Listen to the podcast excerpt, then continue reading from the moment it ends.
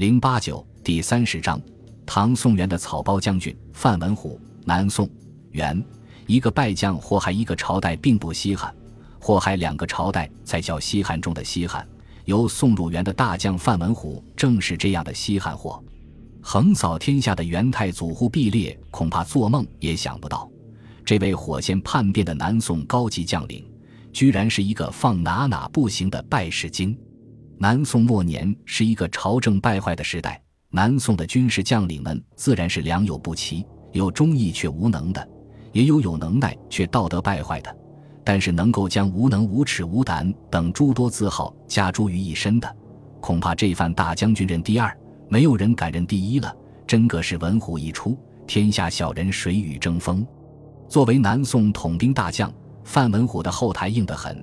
老丈人正是把南宋祸害得乌烟瘴气的奸相贾似道。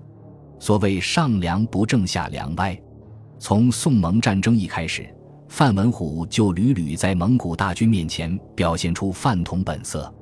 公元一千二百六十九年襄樊争夺战，范大将军率南宋主力水军驰援襄樊，水陆军队列阵几十里，真个是威风凛凛。结果蒙古人拿回回炮一轰。范大将军嗷的一声，拔马狂逃，把几万大军扔下，任蒙古人宰割。还好有老丈人护着，范大将军不但没被问责，反而官升一级。两年后，襄樊争夺战，范文虎妒忌名将李廷芝的指挥大权，居然给老丈人夸口，说自己单独带军就能平灭蒙古人。有理想是好事，没能耐可就别吹牛了。在老丈人的支持下。范大将军独立统兵进军襄阳，一路上慢慢腾腾，带兵打仗还带着妓女小妾，整日寻欢作乐，十足的没出息样。果不其然，范文虎的大军在湍滩与元朝名将阿术大战，又是一触即溃。宋朝一百多名军官和数万官兵当了蒙古人的俘虏。两个月后，范文虎不幸在鹿门又撞上阿术，这次他连打的胆子都没有了。连夜撒丫子就跑，数百艘精良战舰和上万官兵再次成了蒙古人的战利品。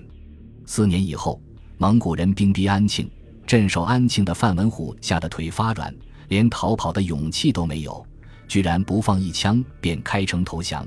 看在给自己当了多年运输大队长的份上，蒙古人欣然接受了范文虎的投降，并命其为灭宋的急先锋。还别说。叛变后的范文虎还真威风了一段时间。他打蒙古人没本事，调转枪口打宋朝却四出了龙的猛虎，率先攻下了临安，俘虏了宋朝太后君臣。至此，当了多少年长腿将军的范大人，总算过了把气吞万里如虎的瘾。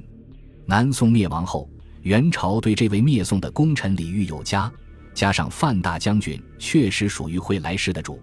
于是没多少年就混到了尚书右丞的岗位上。要是日子就这么过下去，范文虎估计也能在史书上留下个元朝名臣的美名。可惜好景不长，天下一统的忽必烈又惦记上东边岛国日本了。而此时元朝的两位水战名将史天泽与张弘范已相继去世，于是同样水战将领出身的范大将军只好赶鸭子上架了。按说当时的日本实力真不强，不能和中原政权相比。忽必烈也给了范文虎足够的信任，以及十万水军，共计三千五百百多艘战船，浩浩荡荡直向东洋杀去。可事实证明，草包终究是草包。范文虎的大军到了日本没多久，偏赶上了台风。虽说天灾不可避免，范大将军对台风的应对措施实在愚钝至极。眼睁睁看着几千艘战船在海上被风暴狂虐，不过元军虽然损失巨大，但实力尚存，并非到了不能打的地步。元朝军将们更是士气高涨，纷纷请战，表示要背水一搏，和敌人决一死战。范大将军很高兴地表扬了战士们的奋勇精神，一转眼便跳上一艘战船跑回了国，把数万元军扔在了日本岛上。结果。群龙无首的援军很快在日军的反击下崩溃，上万援军成了日本人的俘虏。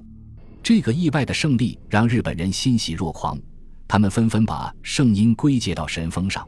不过说实话，就算是没有台风，面对这样的长腿将军，日本人想败都难。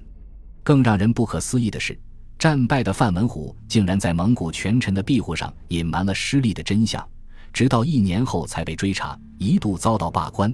可没过多久便被重新启用。从这个角度看，范大将军打仗草包、混官场的本事却真不是盖的。公元一千三百零一年，享尽了富贵的范文虎以尚书丞相的身份病逝于家。留给历史的是他无数次草包式的战场表演与长腿将军的美名，而重用如此无能鼠辈的元王朝，从立国开始便注定了不能长久。